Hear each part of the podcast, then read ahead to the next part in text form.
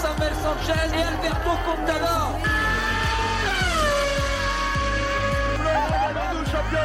Il a l'air autour du cou. Curry, way downtown. Bonsoir à toutes et à tous et bienvenue sur euh, Radio TTU pour votre émission Panorama Sport. Ce soir, il est 20h06. Vous nous écoutez sur 107.5 dans tout le Trégor et sur euh, radio-ttu.fr dans le reste du monde. Ce soir, un beau programme au sommaire avec euh, des étudiants et étudiantes de l'ENSAT qui organisent une color run qui seront avec nous en tout début d'émission. Nous reviendrons également sur la Coupe du Monde de biathlon, un petit point coronavirus sur les compétitions qui seront reportées, annulées ou à huis clos. Euh, nous irons également du côté du cyclisme avec euh, les courses italiennes annulées, euh, Paris-Nice bien sûr, et puis la situation des équipes françaises aux Émirats Arabes Unis, votre page NBA comme d'habitude, et puis nous conclurons par la page rugby avec le tournoi des Six Nations. avec nous ce soir, Valou est autour de la console pour la technique. Bonsoir Valou. Bonsoir Fabien, bonsoir à tous. Et tout ce que je peux dire, c'est que ce n'est pas une partie de plaisir. Merci et donc euh, on va commencer cette émission euh, donc euh, par un événement euh, local qui aura lieu à Lannion euh, le 29 mars donc euh, l'ENSAT euh, organise une color run donc euh, Milia et Timothée sont avec nous ce soir pour en parler bonsoir Ouais, Bonsoir. bonsoir. merci de nous avoir accueillis. Bah, merci beaucoup à vous d'être euh, venus vous allez donc pouvoir nous parler un petit peu plus de, de cet événement qui sera donc organisé le dimanche 29 mars Donc euh, cet événement, c'est la Color Run Solidaire 2020.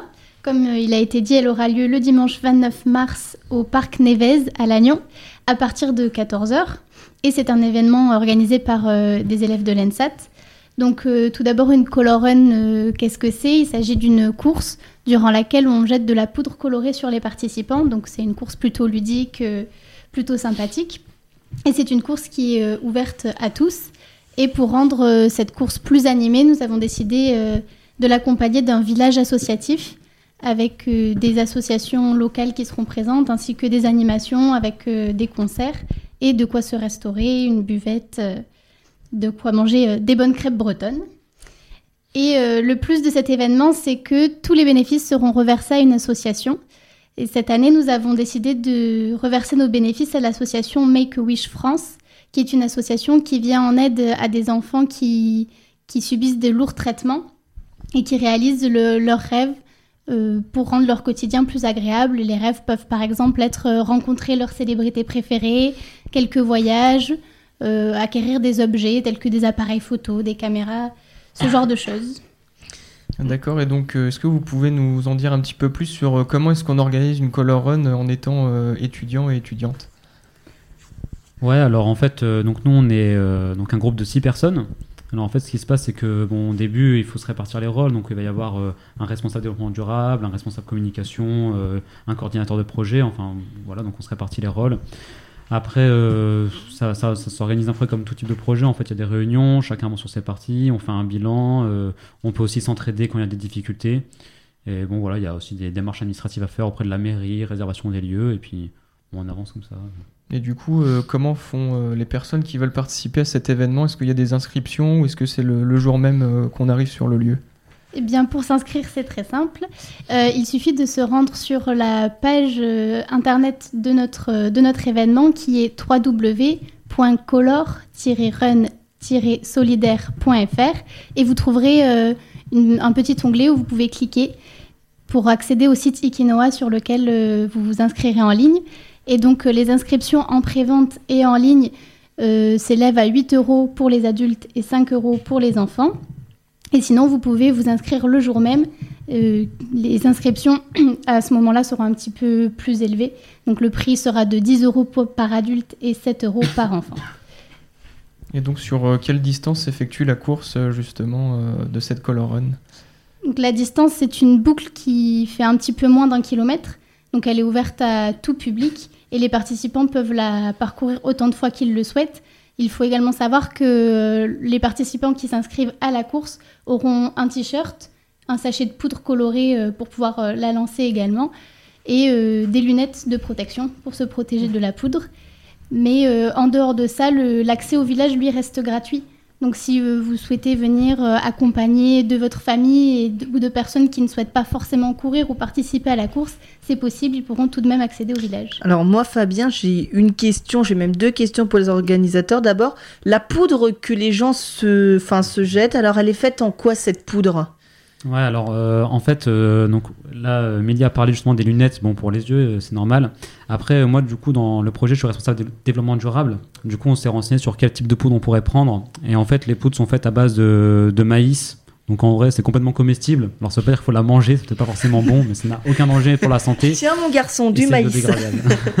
Ok. Et la deuxième question que je voulais savoir, c'est que bon bah on le sait, là il y a le- en ce moment il y a le coronavirus. Est-ce que des gens ont annulé leur venue à cause du coronavirus, ou est-ce que tout le monde, tous ceux qui étaient prévus, vont participer? Pour l'instant, tout le monde participe car l'événement n'est pas annulé à cause du coronavirus. Euh, S'il vient à être annulé, nous communiquerons euh, le moment venu. Mais que ce soit à cause du coronavirus ou même euh, de la météo, car c'est un événement qui se déroule en partie en extérieur, nous pouvons nous demander euh, en cas d'annulation ce qui se passerait. Mais euh, voilà, nous communiquerons sur ça le moment venu si nous devons annuler. Mais bien sûr, nous espérons maintenir notre événement. Et donc, oui, la Color Run Solidaire, vous parliez du village associatif. donc, c'est bien des associations locales qui seront présentes pendant ce village? Alors oui, le but c'est d'intégrer le maximum d'associations locales, sachant qu'une association de l'IUT nous a déjà euh, confirmé sa présence. Ensuite, euh, tout autre type d'association qui souhaite euh, venir sont les bienvenus. Ils n'ont qu'à nous contacter via notre page Facebook qui est Color Run Solidaire Lannion. Et euh, tout- toutes les associations sont les bienvenues. Il y aura notamment des associations de l'ENSAT et de l'IUT. D'accord. Bah, est-ce que vous avez euh, quelque chose à rajouter encore si on a oublié euh, quelque chose Valentin? Alors moi j'ai une question encore pour les organisateurs, hein, désolé, mais Mhm.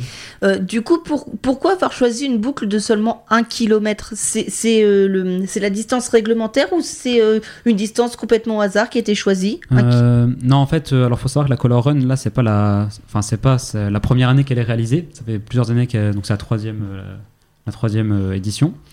En fait, c'est tout simplement pour euh, des raisons un peu techniques. Il fallait qu'on trouve un lieu qui soit assez simple à aménager pour une Color Run. Euh, il fallait pas, fallait pas non plus une distance trop grande.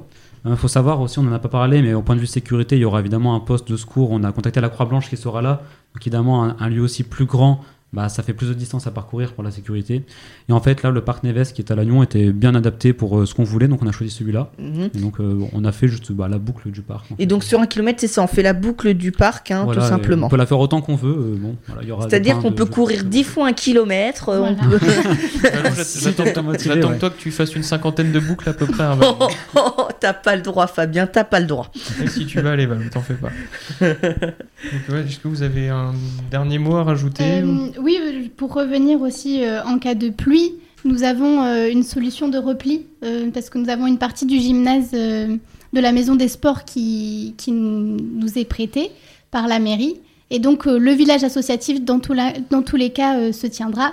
Et si jamais il y a de la pluie, nous espérons trouver une éclaircie pour que les personnes puissent quand même courir et s'amuser au maximum. Bah, moi j'ai envie de dire, Fabien, venez nombreux à la Color Run. hein, tout- Ouais, ouais. Toujours, venez, euh, vous dépenser, dimanche venez 29, faire du sport, même emmenez vos enfants, puisque même les enfants euh, peuvent venir, Ouais, ouais, c'est ouvert à tous. ouais. Tout simplement. Je rajouterai une dernière chose euh, aussi. Donc, on a parlé d'une, il y aura une scène avec un, un concert. Et si jamais il y a des gens qui sont intéressés, des groupes qui veulent venir bénévolement pour jouer euh, sur scène, ils peuvent nous contacter euh, et bon, euh, on pourra les, les laisser jouer. euh, bon, s'il y y a, il y a de la place, euh, on pourra les laisser jouer. Donc euh, voilà pour Make a Wish, s'il y en a qui veulent venir et s'investir aussi dans l'événement, donc c'est possible. Eh ben. Merci beaucoup en tout cas de, d'être venu nous présenter ce très beau projet qu'on espère plein de réussite. Donc euh, cette Color Run solidaire à Lannion le dimanche 29 mars, organisée donc par les étudiants et étudiantes de l'ENSAT de Lannion. On va donc euh, poursuivre nous notre émission avec euh, le biathlon et la septième manche de la Coupe du Monde. C'était à Nové Mesto en République Tchèque. C'était Euh, un peu vide, hein, Fabien, hein, disons-le comme. euh, comme C'était un peu vide à Nové Mestro puisque c'était à huis clos finalement. Normalement, je crois qu'ils pouvaient accueillir jusqu'à 100 000 personnes sur les trois jours et c'était complètement vide. Ah, C'est vrai que les tribunes étaient euh, totalement vides euh, du côté donc, de la République tchèque. Euh, y la neige également n'était pas au rendez-vous. On a vu euh, des conditions de ski euh, très compliquées. On va commencer donc par les résultats avec euh, l'individuel femme. C'était donc sur la distance de 7 km 5 avec la victoire de l'allemande Denis Hermann. Une très belle place pour la française Anaïs Bescon qui termine deuxième à un peu moins de 30 secondes derrière pour les françaises. Justine Brezas termine elle dixième avec trois pénalités. Célia Emonier 22e, euh, donc elle aussi tr- trois pénalités. Julia Simon a, a fait une faute de moins, mais a, a fait un temps de ski euh, beaucoup plus long. Et puis euh, la dernière française au classement, c'est euh, Chloé Chevalier qui est donc 60e avec 4 pénalités. Euh, les françaises, donc euh, comme on l'a dit euh, la semaine dernière, euh, ont un niveau un petit peu moins homogène que les, garçons et malheureusement ça se ressent euh, sur euh, la seconde course. C'était euh, la poursuite sur la distance de 12 km 500, une course remportée par la, Norvé- la Norvégienne Thierry Lecoff. Euh, Anna Auberg, la Suédoise, se classe deuxième et puis l'Allemande Preus se classe troisième. La Française Justine Brezas termine au pied du podium à 41 secondes de la Norvégienne avec 3 pénalités. Anaïs Bescon est 14e à 1,29 avec 4 pénalités. Et puis euh, Julia Simon est 26e avec 6 pénalités. Voilà donc pour euh, les Françaises en individuel. On est un petit peu déçu avec euh, donc seulement un podium. Elle était également sur le relais à nos Françaises. Les Françaises, oui, qui étaient sur le relais, qui eh bien là ont été chercher un deuxième podium pour cette manche de Coupe du Monde. C'est les Norvégiennes qui ont remporté la course et donc les Françaises récupèrent la médaille d'argent. Euh, le relais était composé de Julia Simon, Justine Brezaz, Chloé Chevalier et Anaïs Bescon. Les Françaises finissent à 28 secondes avec euh, une pénalité et 10 balles de pioche. Ce sont les Allemandes qui prennent la troisième place. Donc euh, voilà pour les résultats des femmes sur cette manche de Coupe du Monde. Les garçons étaient également de la partie du côté de la République tchèque avec l'individuel qui a commencé par une très belle perf des Français, un très beau tir groupé. Quentin Fillon-Maillet se classe deuxième de la course juste derrière Johannes Martin Fourcade finit à 6e, Simon Détieux 8e, Émilien Jacquelin euh, 10e, Antonin Guigona 15e donc euh, voilà, là une très belle course de la part des, garçons pour euh, l'entrée euh, dans cette manche de Coupe du Monde. Ensuite, il y avait euh, la poursuite sur 15 km avec, euh, si le classement veut bien se mettre, voilà, Johannes Beu, donc euh, qui était indomptable pendant ce week-end, il remporte également euh, la poursuite. Là aussi, euh, un Français qui se classe deuxième, c'est Emilien Jacquelin à 15 secondes avec euh, un sans faute au niveau du tir, alors que le Norvégien, euh, lui, avait fait trois erreurs. Donc euh, voilà, Emilien Jacquelin qui fait un super tir, mais malheureusement, sur euh, les skis, se fait battre par le Norvégien quant à Fillon Maillet et lui huitième avec euh, là seulement euh, une erreur. Et Martin Fourcade a pêché un petit peu au tir avec trois pénalités. Il termine à 1 minute 32 à la 14e place. Simon Détieux, lui, est 21e avec trois pénalités. Fabien Claude à la 25e place, trois pénalités. Antonin Guigona, 26e donc, euh, qui finit à 3,53. Un temps de ski euh, moyen là pour Antonin Guigona, mais qui fait un super tir avec zéro pénalité. Là aussi, euh, il y avait un relais pour les hommes. Les Français avaient été en difficulté d'ailleurs sur ce 15 km à cause du fartage des skis. Euh, voilà, ils n'avaient pas un bon fartage, ça s'est vu. Euh, malheureusement pour les, les techniciens de l'équipe de France, mais euh, voilà, les, les Français, les Français bien sûr n'en ont pas tenu rigueur tellement lorsqu'ils sont bons toute l'année. Et c'était également le cas sur le, le relais. Les Français finissent malheureusement 15e, très loin à 4 minutes 47, euh, bien des premiers. D'ailleurs, je vous ai même pas donné le classement avec les Fabien Norvégiens, les Ukrainiens, Fabien les Suédois sur les. Oui. Juste, on peut expliquer peut-être aux gens ce que c'est que le fartage, parce que tu dis que les Français avaient un mauvais fartage, c'est-à-dire C'est-à-dire, c'est la, hum, comment dire, la matière que l'on met sous les skis pour que eh bien euh, la neige fonde et que ça fasse une fine euh, pellicule d'eau pour que les skis glissent dessus. Ok. Donc euh, c'est, enfin c'est du travail d'orfèvrerie en fait que font les, les techniciens pendant pendant toute la, la période de, de Coupe du Monde pendant l'hiver. Et c'est vrai que les, les Français sont réputés pour avoir un, un excellent niveau de ce côté-là. Et là malheureusement bah ça a pêché. On a vu hein, les Français finissent loin, ils finissent 15e à quasiment 5 minutes. Ok. Et c'est vrai que il y avait justement euh, le, le responsable euh, technique de l'équipe de France qui était euh, immédiatement au micro de la chaîne L'équipe, donc après la course. Et c'est vrai que ce que disait justement Tanguy Carwas, le journaliste de l'équipe, c'est un métier quand ça marche, on voit pas, et bah, quand ça marche pas, ça se voit tout de suite. C'est malheureusement le cas donc pour ces techniciens, mais qui ont fait une superbe saison comme comme les biathlètes français, donc ils ne vont pas en tenir rigueur. Euh, juste, il restera, on est quasiment arrivé à la fin de cette Coupe du Monde de biathlon. Euh, Combien de manches il reste Combien Il de... reste, bah justement, il reste deux manches. Donc euh, du 12 au 15 mars, nous irons en Finlande du côté de Kontiolahti et puis euh, nous finirons cette belle saison du 20 au 22 mars à Oslo en Norvège. Donc euh, voilà, on, vous fera le bilan un petit peu dans Panorama Sport de cette euh, de cette Coupe du Monde euh, donc 2019-2020. 20. Voilà donc pour le biathlon. On va passer maintenant au coronavirus, donc qui est toujours en France. Le gouvernement a annoncé des nouvelles mesures concernant les événements sportifs donc liés à l'épidémie de coronavirus. Le marathon de Paris a été reporté au mois d'octobre. En tennis, c'est le Master 1000 d'Indian Wells qui a été annulé cette fois-ci par les organisateurs. Le Grand Prix de Chine de Formule 1 est quant à lui reporté. Valou, on a des nouvelles également pour le Grand Prix moto. Alors oui, on se rappelle que la saison de MotoGP aurait dû commencer ce week-end avec le Grand Prix du Qatar à Losail. La catégorie MotoGP n'a pas couru. Cependant, les Moto 2 et les Moto 3 qui faisaient des essais avant d'avoir le Grand Prix, eux, ont pu euh, rouler. Et normalement, si le Qatar ne pouvait pas faire office de début de saison, ils auraient dû commencer en Thaïlande. Mais manque de peau, la Thaïlande, elle, a été reportée au 8 octobre prochain. Donc autant dire que c'est très loin. Elle reprend d'ailleurs sa place, ce Grand Prix de, de Thaïlande, dans la tournée Pacifique, comme c'était à l'habitude en MotoGP. Et euh, normalement, le prochain Grand Prix qui suivait, ça devait être le Grand Prix des Amériques à Austin, Texas. Et bien, on a appris aujourd'hui que ce Grand Prix était également reporté au mois d'octobre, au mois de novembre, le 15 novembre, ce qui fait que ça décale le dernier Grand Prix de la saison à Valence, euh, au circuit Ricardo Torno de, de Valence, donc au 22 novembre au lieu du 15. Et donc, normalement, si tout va bien, le premier Grand Prix de MotoGP que les pilotes courront, normalement, c'est le Grand Prix d'Argentine et ce sera le 19 avril prochain. Voilà.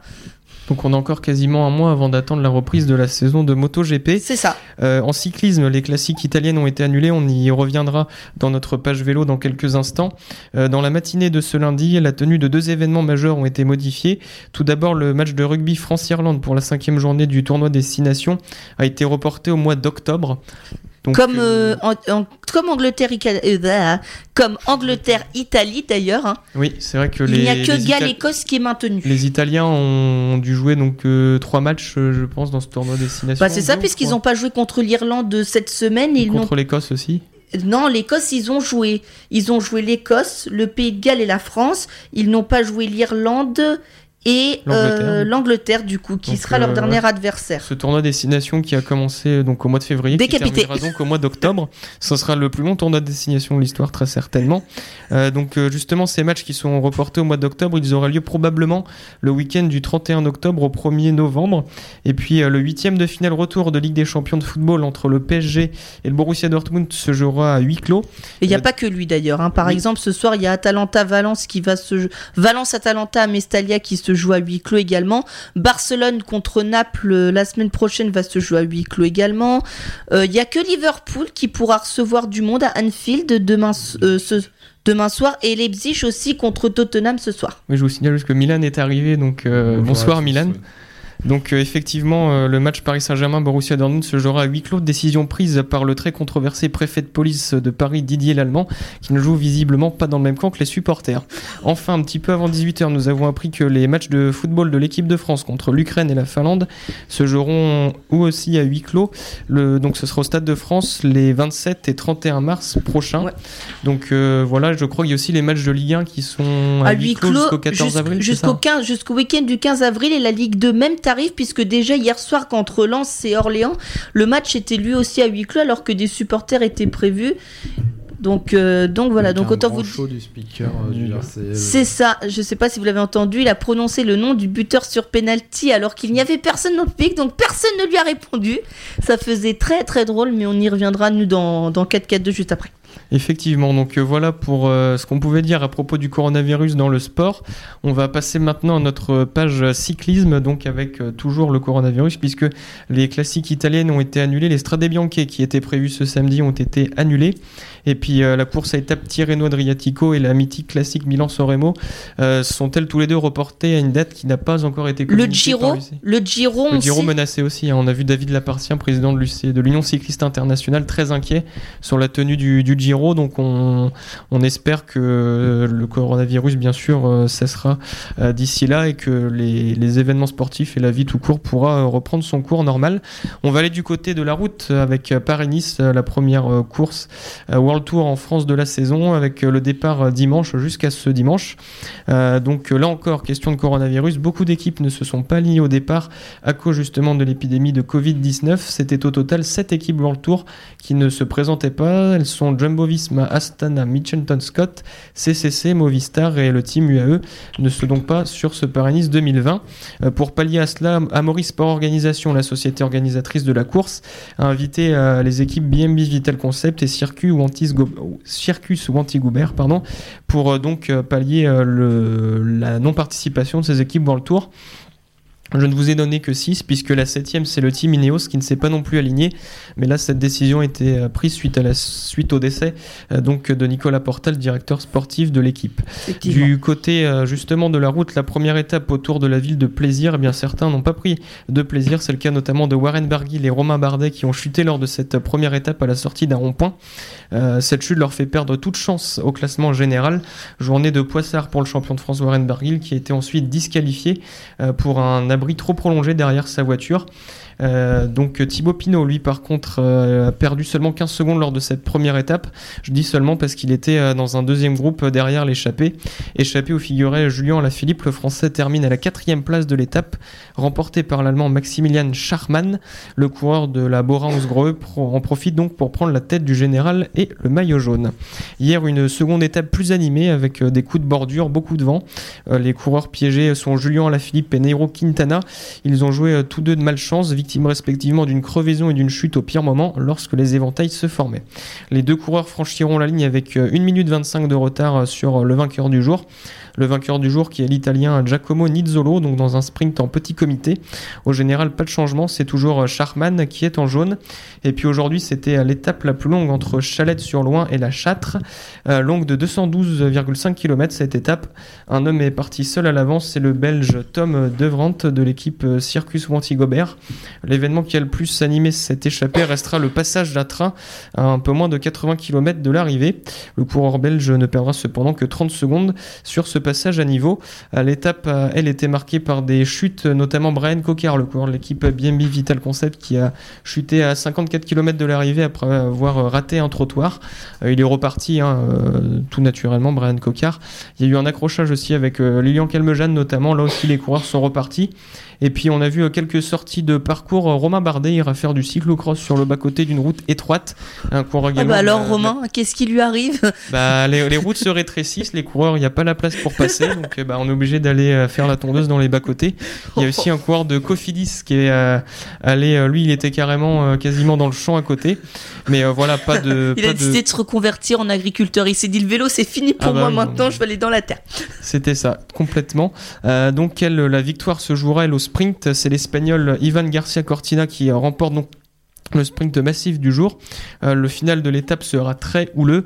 Euh, la chute de Sam Bennett, le sprinter irlandais de la Deceuninck Quick Step, euh, l'illustre bien.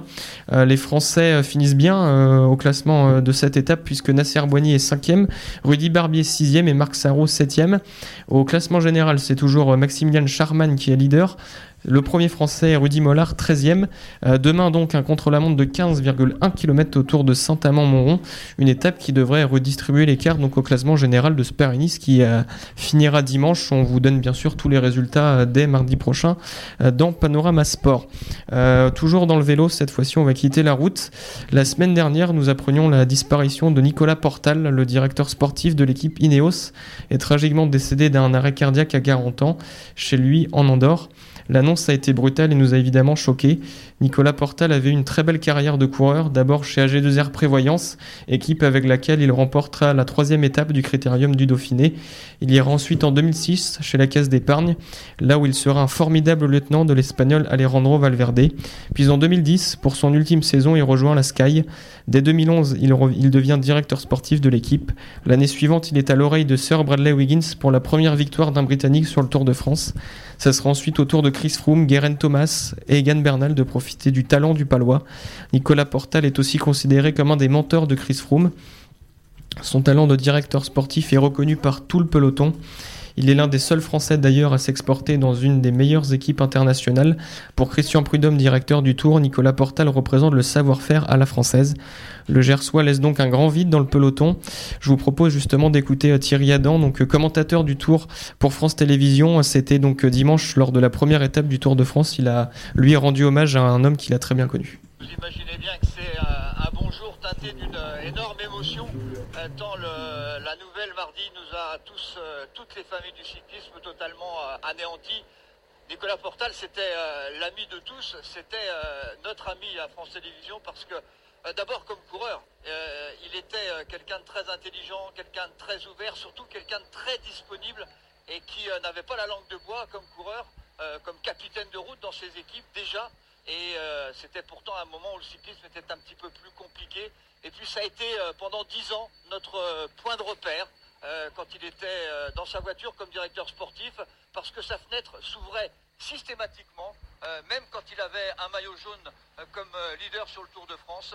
Il aimait discuter de tout, il aimait discuter de, de, rien, mais surtout il aimait discuter de la vie, des bonnes choses. Et puis il était un, tacticien hors pair, tout le monde est d'accord pour l'affirmer, le réaffirmer aujourd'hui. Nicolas Portal, vous l'avez dit, c'est quelqu'un qui a gagné 7 Tours de France avec 4 grands coureurs euh, différent. C'était le mentor, par exemple, de Christopher Froome, et c'était devenu le patron course de l'équipe Sky devenue euh, Ineos, euh, c'est-à-dire le patron course de Brightford. Donc c'est dire si c'était quelqu'un de, vraiment de référence. Et Nicolas Portal, eh bien c'était avant tout au-delà de tout ça, quelqu'un de très sympathique, quelqu'un qui était surtout très calme et qui avait l'analyse juste, le recul juste, qui aimait la vie, qui était un papa formidable et aujourd'hui, eh bien, son ombre va planer longtemps sur euh, l'arrière du peloton dans les voitures des directeurs sportifs. D'ailleurs, euh, Vincent Lavenu, le directeur sportif de l'équipe AG2R La Mondiale, a posé la photo de Nico euh, sur, sa, sur sa portière. Et aujourd'hui, il nous aurait dit, Thierry, attention, il y a du vent, beaucoup de vent, c'est glissant, attention aux chutes. Et il aurait eu raison, comme toujours, chutes dont nous avons été témoins à l'instant. Donc euh, voilà, dernier moment de recueillement hier lors de ces obsèques avec euh, la présence notamment de Dave Braceford, le patron de l'équipe Ineos, et des coureurs comme Egan Bernal, Guerin Thomas, encore euh, Michel Kiatowski. Donc voilà, encore nous tenions à revenir dans Panorama Sport sur le décès brutal de Nicolas Portal que nous avions appris juste avant l'émission mardi dernier. donc voilà, comme l'a dit Thierry Adam, Nicolas Portal restera quand même un des plus grands directeurs sportifs. On va passer maintenant à notre page habituelle, notre page NBA. Oh,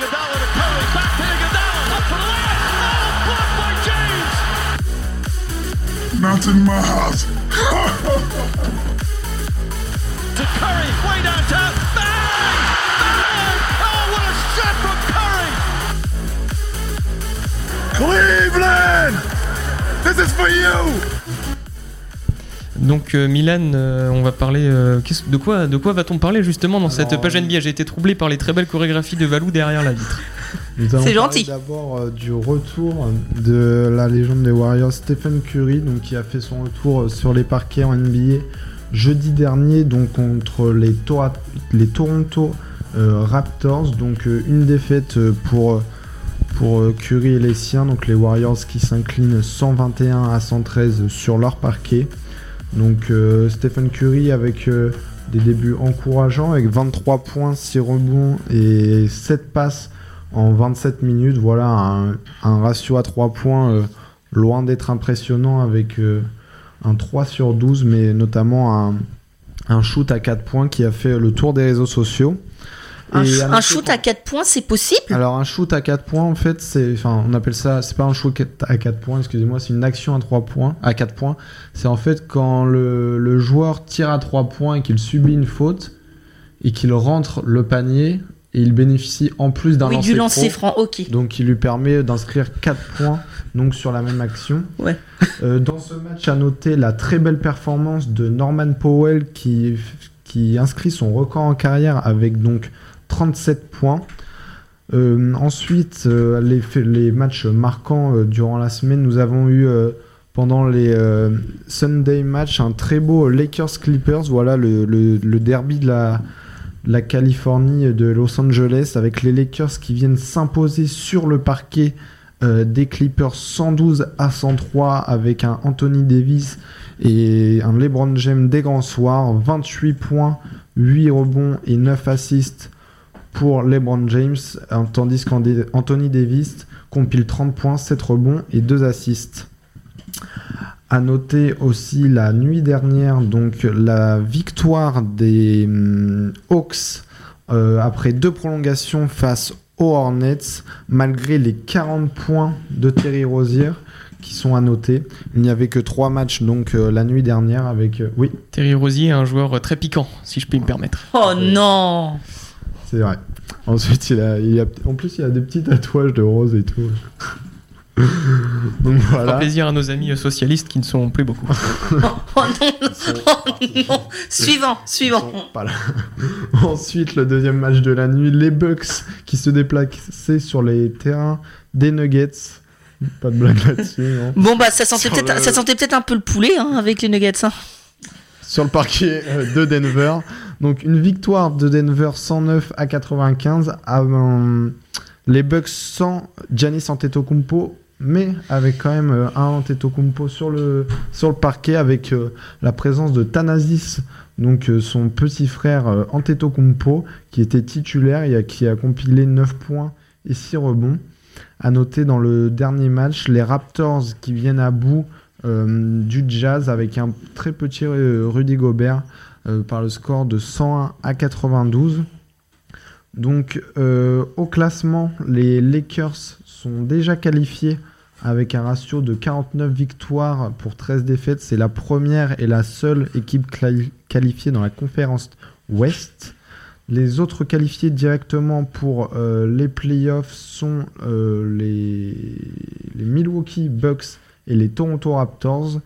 Donc les Milwaukee Bucks avec 53 euh, victoires et 12 défaites. Dans la lutte aux playoffs, on voit que le trou est fait en, à l'est avec euh, donc 8 équipes qui se, qui se dirigent tout droit vers les playoffs, que sont Boston, Miami, Indiana, Philadelphie, Brooklyn et Orlando. À noter que Philadelphie s'est fait doubler par Indiana et, qui donc tomberait contre Boston. Donc voilà, la, la course euh, à la, à la troisième place euh, s'annonce palpitante dans les semaines à venir du côté de la conférence Est. Du côté de la conférence Ouest, il y a un peu plus de suspense, même si Memphis a réussi à faire un petit écart avec euh, la Nouvelle-Orléans, donc avec 4 victoires de, de différence. Et voilà, on voit trois équipes à 28 victoires qui sont euh, les Pelicans, les Kings et les Blazers. Donc voilà, ça s'annonce très compliqué pour les Suns et San Antonio qui sont distancés par Memphis. À noter, Lakers euh, premier, les suivis des Clippers, des Nuggets, du Jazz, du Thunder, de Houston qui dégringole à la sixième place, de Dallas et de Memphis. Milan, Milan, je sais pas si t'es très connaisseur de NBA, mais ton pronostic là dans ce final, qui saura tirer son épingle du jeu? Alors bon, pour les pour les hum, pour les playoffs, donc à l'est, j'ai dit que ça, serait fait. Je vois quand même Memphis réussir à s'en sortir et garder cette huitième place qui serait donc qualificative avec un Jamoren qui est vraiment en très grande forme, qui est le rookie qui porte vraiment sa franchise. Et euh, sinon, euh, pour euh, le titre, Alors non, juste peut-être pour les playoffs déjà, avant peut-être de parler de titre. Donc voilà, après, donc, pour, pour moi, pour Memphis, ça sera compliqué de, de se sortir des Lakers. Mais ensuite, il y aura de très belles affiches. Si, on, si le classement en reste, euh, en reste là, on aurait donc un Denver-Houston qui serait palpitant avec l'avantage du terrain pour, euh, pour le Jazz ainsi qu'un Thunder. euh, non, un Thunder Jazz justement. Et ensuite, à l'Est, donc comme je l'ai dit, il y a une grosse bataille à la troisième place, mais pour l'instant, Boston rencontrerait Philadelphie, ce qui serait vraiment un très beau match avec beaucoup de jeunes joueurs comme, comme Jason Tatum, euh, Ben Simmons et Joel Embiid, et cela offrerait vraiment euh, un, un panel de, de joueurs prometteurs sur le terrain. Donc voilà, on va voir euh, qu'est-ce que ça va, comment va évoluer donc les les, les performances des différentes équipes dans les prochaines journées. Et tu parlais euh, de- On va passer au programme de la nuit. Vas-y. Avec, euh, pour ceux qui ne se couchent, euh, qui se couchent tard. Et... Oula, non, plutôt qui se couchent tard. Parce Non, non, qu'avec là- minuit, à minuit, nous aurons deux matchs. Donc les Celtics qui se déplaceront euh, pour, euh, contre les Pacers sur le parquet d'Indiana. Les Knicks iront euh, à Washington pour affronter les Wizards. Les Cavaliers et les Bulls se, disputeront un match de tanking, tandis que les Timberwolves essayeront d'aller faire déjouer les Rockets. Le Magic se déplacera sur, la, sur le parquet de Memphis et de Jamorant. Les Spurs accueilleront Luka Doncic et les Dallas Mavericks. Les Suns, euh, donc victoire impérative pour les Suns, s'ils veulent encore espérer une place en playoff, ils devront aller battre Damian Lillard et les siens sur le parquet de Portland. Stephen Curry qui va recevoir Kawhi Leonard dans un match entre les Clippers et les Warriors. Et enfin, les Nets iront aux Lakers pour, euh, à 3h30 du matin pour finir euh, cette nuit NBA. Donc un, beau un beau programme qui vous attend donc avec plus de avec donc 9 matchs cette nuit au programme et ça, ça promet de belles performances. Alors, moi, j'ai juste une question. Combien il reste de matchs pour chaque équipe avant les playoffs? Alors, euh, un- une saison, donc, elle est composée de 81 matchs. Et donc là, si on prend l'exemple de Milwaukee, par exemple, ils sont à 65 matchs. Donc, il en coup, reste 16. euh, ouais, Parce voilà, que exact. 81 moins 65 égale 16. Le compte est bon. Voilà, donc euh, on est autour entre 15 et 20 matchs pour chaque équipe. Ok. Du coup, ça, on peut dire que c'est beaucoup, mais c'est quand même, euh, Bah, c'est quand à même raison peu de pour deux faire ou trois- différences À raison de 2 ou 3 par semaine, ça fait dans 6 semaines, on est au playoff? Oui, oui, les playoffs interviennent euh, au mois d'avril-mai. Oui, euh, c'est à peu près ça en fait. ça viendra par là. Ok. Bah, merci beaucoup en tout cas Milan pour cette euh, page NBA. Vous l'avez remarqué, nous sommes beaucoup moins nombreux euh, que les semaines précédentes, mais avec Et il y, a- et toujours... il y a beaucoup moins de spécialistes de la NBA surtout. Effectivement, effectivement. on salue Vivien et Evan d'ailleurs. Oui, Evan qui passait son permis aujourd'hui, donc on espère qu'il... Le permis calèche, vu qu'il en Mayenne. euh, voilà, Effectivement, tracteur pour ceux qui ont plus de moyens, mais voilà, on, on nos amis de la Mayenne quand même. hein. Bah, Sinon, Mathieu, Mathieu va, nous taper oui. sur les doigts. Voilà, donc euh, on, on a refait un petit détour vers les sports mécaniques. On va terminer cette émission, il est 20h42 par euh, la page rugby avec euh, donc la quatrième journée du tournoi des six nations avec le match Écosse-France on était resté sur un nuage après les trois premiers matchs de l'équipe de France On est bien tombé, hein. on est tombé de très très haut, défaite 28 à 17 de l'équipe de France. Euh, moi, pour être honnête, j'avais l'impression d'un retour en arrière euh, avec euh, Ah, cette équipe. Alors, moi, Tellement l'équipe était indisciplinée, euh, de la malchance aussi. Donc euh, j'aimerais un petit peu avoir votre avis parce que c'est vrai que je pense que tu veux revenir sur la blessure notamment de Kamisha, l'échauffement qui s'est blessé gravement, euh, qu'on a vu en béquille après pendant le match. Euh, Romain Tabac également est sorti euh, sur euh, commotion remplacé par euh, Mathieu Jalibert et puis Antoine Dupont s'est blessé à l'épaule en fin de match. Donc euh, Il y a le diagnostic pour Antoine Dupont, c'est grave. Euh, je crois qu'il peut plus jouer jusqu'à la fin du tournoi. Je Bon, vais en, aller tout voir cas, ça, en, mais, tout, euh, en tout cas, on a une série d'événements qui étaient contre nous. Alors, on a d'abord pris un carton jaune très tôt dans le match, dès la cinquième minute. François Cross ouais, qui prend François. Cross sur un, enfin, sur un simili plaquage cathédral, même si c'est pas un plaquage cathédral. Oui, C'est bon, Voilà. C'est C'était pas un plaquage soulevé, enfin le- la règle a été réexpliquée, mais euh, c'était pas vraiment un plaquage soulevé puisque le joueur écossais était déjà en train d'être plaqué par un autre joueur français. Donc En c'est fait, pour c'est ça que c'est- en fait, c'est aussi, Willem euh, C sur le- c'est Willem C, deuxième c'est ça. Ouais, c'est ça. euh, ça, ça Mais d'ailleurs, pourquoi euh, c'est Cross qui a pris le carton si c'est Willem C qui, enfin, qui, euh, qui, euh, qui fait lever le joueur en c'est fait? celui qui provoque, ouais, c'est ça, c'est c'est dans la règle. c'est Bon, en tout cas, on a évolué à 14 déjà contre 15 pendant 10 minutes contre des Écossais qui étaient infranchissables en défense, infranchissables. Puis, avait beaucoup plus d'agressivité euh, dans c'est les ça. plaquages, Bah, dans les zones de ruck. Stu- Stuart, Et- Stuart Hogg en est le, la preuve. euh, Mais justement, j'ai senti une peur des Français quand Stuart Hogg, euh, justement, quand il y avait des, des jeux de, de, de possession avec euh, des longs coups de pied, quand Stuart Hogg décidait de ne pas jouer et aller vraiment à l'affront de cette, euh, de, cette ligne, euh, de cette ligne de défense, je sentais vraiment un- une réticence et une peur d'aller vraiment au contact de Stuart Hogg. Et vraiment, je pense, euh, normalement, dans les premiers matchs, c'est nous qui faisions peur. Voilà, Mm. on faisait vraiment figure de, de favori. D'épouvantail presque. on s'est pointé contre l'Écosse, on n'aurait pas dit qu'on avait gagné euh, contre le 15 de la Rose, contre les Gallois, on, aurait vraiment dit qu'on on est allé là-bas comme si on était l'équipe italienne. Et on, et on rappelle quand même que l'Écosse, avant le match contre la France, c'était la meilleure défense du tournoi. Elle n'a encaissé que deux essais simplement. Et Trois nous, on, avec celui de la France. du coup. on- et, ca- euh, non, on n'en a pas mis deux des essais. Non, on en a mis qu'un. Il me non Non, Euh, on a mis les deux- essais Un pour- français. On a mis pendant deux ce match. essais, me semble-t-il. Non, hein. deux essais. euh, Penaud à la 32e et puis Olivon, euh, le capitaine euh, Ah qui oui. a sauvé l'honneur entre guillemets à la 75e en fin Mais de match. Ça. Justement, pour revenir sur, sur cet essai de Charles Olivon, donc euh, déjà on est à 14, on- je pense qu'on reviendra sur, sur le Sur, fait. sur le Sur le carton, rouge, rouge. effectivement, sur le carton Mais, rouge euh, de la voilà, on... du coup, il y a un élan de, pour se dire, un élan de d'agressivité et dans la foulée, je crois que 5 minutes après, on reprend un Ouais, essai. on prend un sur- essai. On, on- on un était à coup du sort, 21-17. Sur un mauvais rebond, sur une touche gagnée en plus par, euh, par les sauteurs français. On gagne la touche et elle ne retombe pas dans les, dans les mains d'Antoine Dupont. Et voilà, le, le pilier, euh, le pilier écossais récupère le ballon et s'échappe. On a, Voilà, jou- ça- on a vraiment joué de malchance parce qu'en plus on a encaissé que des essais, je crois, en, en coin en plus. Donc euh, je pense que la chance, elle a été aussi provoquée par, par les Écossais parce Oui. que voilà, on a vraiment été bien en dessous de notre niveau habituel. c'est vrai. Et, je Et pense même Gaël Ficou et Charles si- Olivon l'ont dit à la fin du match, hein, on n'a pas se trouver d'excuses, on a vraiment été en dessous. Oui, oui, Donc, je pense tout- que même si voilà, ils ont bénéficié de, de petits coups du sort, on a vraiment été inférieur aux Écossais. Euh, et du coup, ouais, j'aimerais revenir euh, Oh, ce sur le carton, rouge. d'Awas, parce que je crois que sur le cumulé du match, on passe 65-70 minutes. Bah, c'est 14, très simple, 15. on, pr- on prend un carton jaune à la cinquième, donc on est déjà 10 Quatrième, minutes. quatrième. À la quatrième, donc on prend 10 minutes déjà de la quatrième à la quatorzième, puis à la 37e, je crois. 36. 36e, c'est Awas qui prend un carton. Donc on passe déjà les 4 dernières minutes de la première à 14 contre 15 et on prend d'ailleurs un essai juste après le carton rouge d'ailleurs.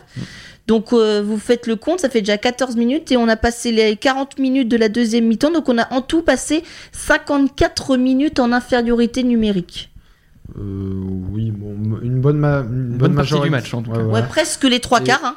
Et en Presque fait, les trois je quarts du trouve- match. Je trouve ça, je trouve ça bête vraiment de la part de Mohamed Awas parce que il sait, il sait tellement que en armant ce coup de poing, il prendra, Oui. il prendra rouge avec euh, la, la vidéo assistance qui était Oui. présente dans le rugby.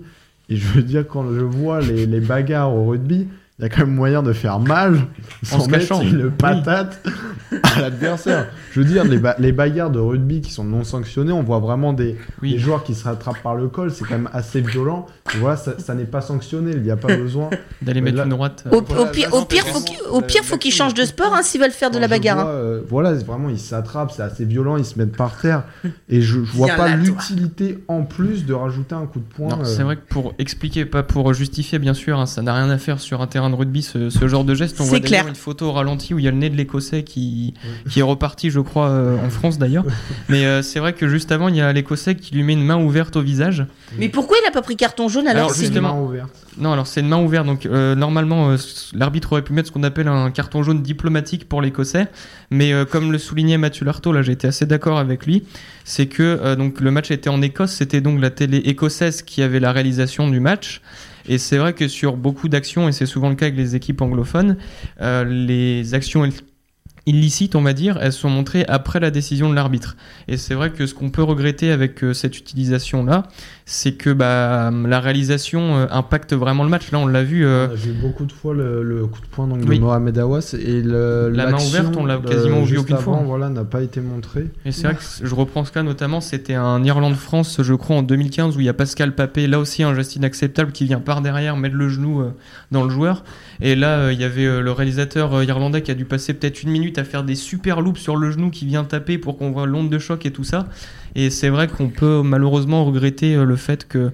Mais après, l'arbitre euh, aurait pu lui aussi demander, euh, notamment à son arbitre vidéo, si lui avait vu des choses avant euh, ce coup de poing. Mais c'est vrai Ah oui, que. sauf que l'arbitre sort- vidéo, il est tributaire de la réalisation bah, du ça, match. hein. malheureusement. Ils peuvent demander à voir les actions, mais c'est vrai que si elles ne sont pas proposées par le réalisateur, malheureusement, on peut regretter. Foutu que, réalisateur dis, écossais. Ils se sont attrapés par le col. À West, quand il sort, il a le col qui est déchiré, donc il se l'est pas fait tout seul. Même si c'est vrai que. C'est vrai que moi, je, je suis assez. euh, quand, enfin, je suis plus spécialiste du foot. Et voilà, au foot, tout contact de n'importe quelle poussette est sanctionné donc d'un carton rouge ou une main au visage. Et quand je vois la violence des, des, des, des bagarres en, en rugby, qu'ils ne s- qu'ils se soldent juste par euh, un, Un rappel à l'ordre du- de l'arbitre au capitaine, je pense que voilà, il y a vraiment euh, il y a moyen de. Il y a trois mondes d'écart, effectivement. Puis oui, puis il y a, il y a moyen de se pas de se faire justice, mais de faire entendre qu'on est oui, là voilà. sans vraiment voilà avoir ce geste et et je pense que quand on voit l'impact que ça a eu, parce que en mêlée, on est souvent on fait c'est des mêlées à 7 on se fait manger sur chaque mêlée.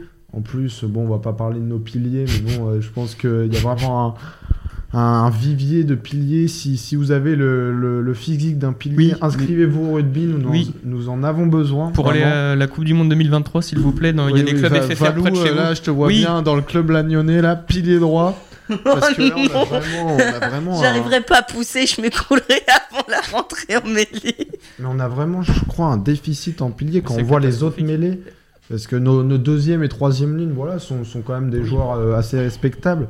Mais euh, oh, les piliers, ça pêche en première ligne. Mais Combien de fois on a vu l'arbitre redemander de faire les mêlés On a eu. euh, On aurait même pu prendre un qui carton fait- jaune à cause de ça en qui plus. nous hein. a fait gagner le match euh, contre euh, les Pays de Galles, donc qui nous a fait respirer euh, un grand coup. Mais voilà, c'est c'est trop peu. Et voilà, les piliers doivent vraiment. Bah déjà, venir, euh, Cyril Bay était blessé, on le rappelle, Oui. est blessé jusqu'à la fin du tournoi de toute manière. Du coup, justement, pour faire un point sur les blessures, Antoine Dupont euh, souffre donc d'un traumatisme acromioclaviculaire, donc à l'épaule gauche, voilà pour les médecins. Euh, il est donc écarté six semaines et malheureusement, il devrait manquer le quart de finale de Coupe d'Europe contre l'Ulster, donc avec son club. Euh, mais c'est vrai que pour revenir sur les piliers, euh, les, les piliers français, comme tu disais, le Milan sont vraiment en dessous Mm. et ils sont très indisciplinés. C'est vrai que les arbitres euh, ont des consignes là-dessus pour plus observer justement ces piliers. Il y avait Rabat Slimani il y a quelques années qui était Mm. sanctionné une fois sur deux à peu près euh, parce qu'il écroulait les mêlées. Mais c'est vrai que là c'est un très très gros problème parce que souvent au niveau des packs on a plus de poids des fois, Mm. mais enfin on fait n'importe quoi. C'est vraiment un problème de mêlée parce que quand je vois Julien Marchand qui nous a récupéré euh, quelques ballons vraiment sur des contextes dans des rucks où il arrive à rester sur ses appuis et à mettre les mains sur le ballon, voilà pour empêcher la sortie de balle. Il l'a fait, plusieurs fois Julien Marchand, mais c'est vraiment un problème en mêlée. On l'a vu euh, vraiment pêcher euh, dans les contacts et, dans les impacts où je pense que le, le jeu mêlée français, la première ligne a vraiment beaucoup de mal. Mais c'est vrai que c'est très dommage, mais euh, je voudrais revenir aussi sur l'implication. C'est vrai que quand on regarde le match, on n'a pas l'impression, comme tu disais, que cette équipe-là a battu l'Angleterre et le Pays de Galles. Enfin, c'était, moi j'avais vraiment l'impression euh, d'un retour en arrière, que c'était Philippe Saint-André le sélectionneur, et qu'on avait justement ce, ce- pas ce sentiment euh, d'avoir peur, mais de, de pas du tout être au rendez-vous en fait dans les contacts. Dans, même dans les packs, enfin dans les, dans les zones de rock, et on était Je vraiment pas on était vraiment pas avoir là. ton quoi. avis sur euh, Mathieu Jalibert. Comment tu l'as trouvé, toi, pendant le match? Sachant que Jalibert est dû rentrer à la place de Romain Tama, Ouais, qu'on rappelle, qui est sorti Ouais. sur protocole commotion. Ouais, hein. qui n'est pas rentré. Bah, c'est vrai que c'est pas euh, comme je l'avais dit euh, et comme on l'avait dit aussi d'ailleurs, on avait trouvé notre charnière Ntamak Dupont et bah là malheureusement c'est vrai que Jalibert est- a dû rentrer euh, un peu de manière prématurée dans ce match. Après, il, il a fait le job entre guillemets, il a fait le minimum. On pouvait pas attendre plus, euh, surtout qu'il n'est pas rentré à un meilleur moment. euh, Enfin voilà, les Français étaient pas du tout au niveau. Ouais, il, a, il a essayé de faire ce qu'il pouvait, mais euh, bah, c'est vrai que Mathieu Jalibert, il... c'est pas du niveau d'Entamac malheureusement, Mais après il a pas été, je l'ai pas trouvé mauvais non plus. J'ai trouvé qu'il a beaucoup tenté, Mm. parfois à tort. Mais euh, je me souviens, au bout d'un moment, il y a, il y a une mini chandelle, un, un ballon par-dessus euh, dans ses propres 22 mètres que Vakatawa récupère. Après, il a fait des mauvais choix. hein, on peut pas. Mais je trouve que c'est un des Français qui a, qui a essayé de tenter de sonner la révolte, même s'il n'y est pas parvenu. Alors- et qui a eu euh, et qui a eu euh, voilà cette défaite au bout. Euh, On a eu vraiment Vakatawa aussi qui a et Vakatawa on l'a cherché à chaque fois qu'on est Mm. était en difficulté. On lui passait la balle, il cassait un ou deux plaquages. Mais après, les Il y avait Écossais pas de ont- soutien derrière. Les Écossais ont très vite compris. Oui. Ils, sont mis, euh, ils ont fait des prises à deux sur Vakatawa qui n'arrivaient donc plus à casser les plaquages. C'est ça. Moi, j'ai trouvé un manque d'originalité Mm, dans, dans le jeu français. Moi, je, juste, je voudrais qu'on revienne après sur les ailiers. Que- que- Qu'est-ce que vous avez pensé, vous, des ailiers? Puisqu'on rappelle que Teddy Thomas n'avait pas été choisi pour ce match. Euh, moi, j'avais trouvé déjà qu'au début du tournoi, il était un peu faiblard, notamment défensivement. Oui. Après, euh, je me suis fait allumer après la première émission en disant Oui, Teddy Thomas était fou. Non, non, c'est parce que tu avais un petit peu généralisé son cas. C'était Ouais. effectivement en défense, il était, euh, enfin contre le Pays de Galles, il était très mauvais. Sur Il a failli nous coûter deux essais Oui. contre le Pays de Galles, on le rappelle quand même. hein. Non, mais ça reste quand même, enfin, offensivement justement, ça reste. Offensivement, ça reste une référence, mais alors défensivement, Non, c'est non, là non, qu'il faut qu'il bosse. C'est vrai que Teddy Thomas, enfin, c'est peut-être un des choix de Galtier qui l'a mal fait parce que c'est vrai que Teddy Thomas il apporte de la créativité sur, euh, sur l'aile et malheureusement c'est ce qu'on a, c'est ce qu'on n'a pas vu pendant ce match. C'est vrai que Damien euh, même s'il marque un essai, Damien Penaud est blessé encore. Non, il est, mais- non, il est rentré, non, non, il oui. marque un essai effectivement. Oui, Oui, oui. oui, lui qui Bah, il, a, il, a, il a- donc il la marque cet 32e, essai qui, est, important, mais euh, un très beau jeu au pied d'ailleurs. ouais, bah, là, quand, quand je parlais d'originalité, voilà, ça Là- là, on a tenté, quoi, ça. va varier euh, un jeu au pied, et là ça passe. Mais euh, Damien Pono, je l'ai trouvé pareil, un manque de créativité, de, de prise de risque.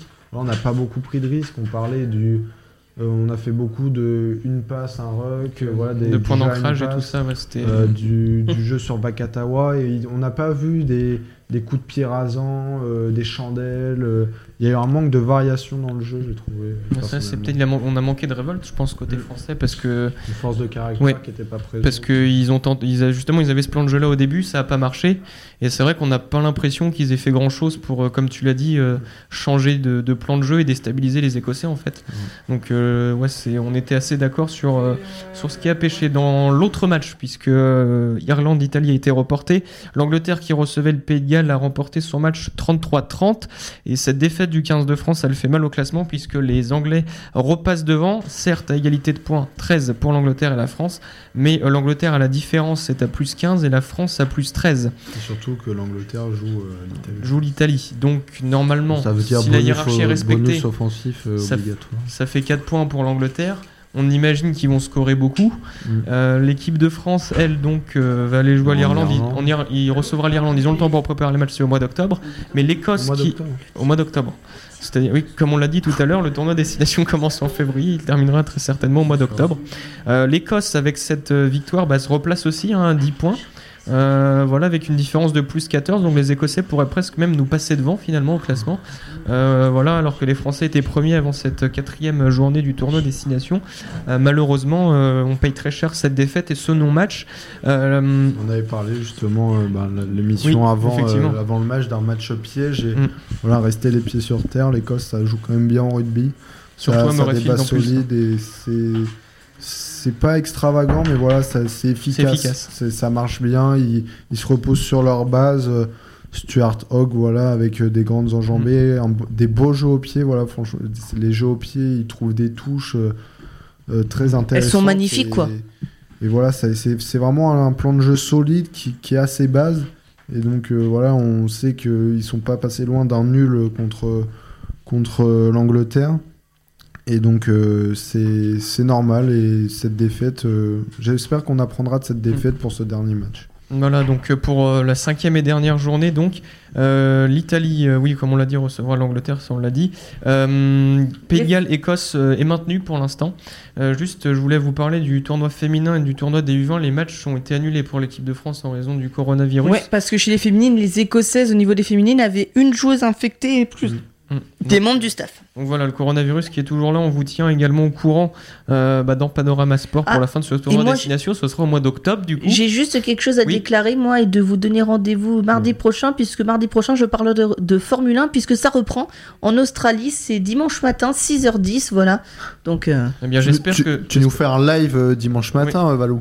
Oui, pas ici. T'es t'es en live dimanche matin, Oui. Radio TTU Oui, à bien 6h30. sûr. Bon, Moi, bon, c'est ce bon. que j'ai compris. hein. branchez-vous effectivement euh, sur. non, non. Dimanche matin, 6h10, Non, Valentin je- je- en, non, non. en direct Non, sur je- Radio TTU. Notez-le dans vos agendas, donc rendez-vous dimanche matin. J'y Le rendez-vous est pris. Oui, non, pour, euh, mardi, donc, euh, mardi matin. Une soixantaine de tours de plaisir avec euh, Valentin sur Radio TTU. Non, mardi 20h58, on est à l'heure, messieurs, pour 4-4-2. C'est exceptionnel. Et donc, ce soir, pour 4-4-2, oui, deux matchs de Ligue l'annoncer des justement, Champions. Valou, avec une soirée donc Ligue des Champions avec euh, les huitièmes de finale au retour. Euh, ce soir, donc, euh, oui, je vais retrouver ces matchs. Valentin, est-ce que tu peux nous donner les matchs? Je vais, je vais t'aider. Leipzig, Tottenham et Atalanta contre et Valence contre l'Atalanta, match qui d'ailleurs se joue à huis clos ce soir. Et donc ça va bientôt commencer. Donc ce qui signifie que c'est bientôt l'heure pour nous de prendre l'antenne à 4 4 D'accord, bah merci beaucoup. Donc euh, tout de suite 4-4-2, 20h59. On est à l'heure pour euh, donc 4-4-2, cette soirée Ligue des Champions. Merci de nous avoir suivis euh, donc sur euh, Radio TTU. Il y a mardi prochain. l'émission radio ttu.fr et puis rendez-vous donc mardi prochain 20h. Très bonne soirée à l'écoute de Radio TTU. Chez Samuel Sanchez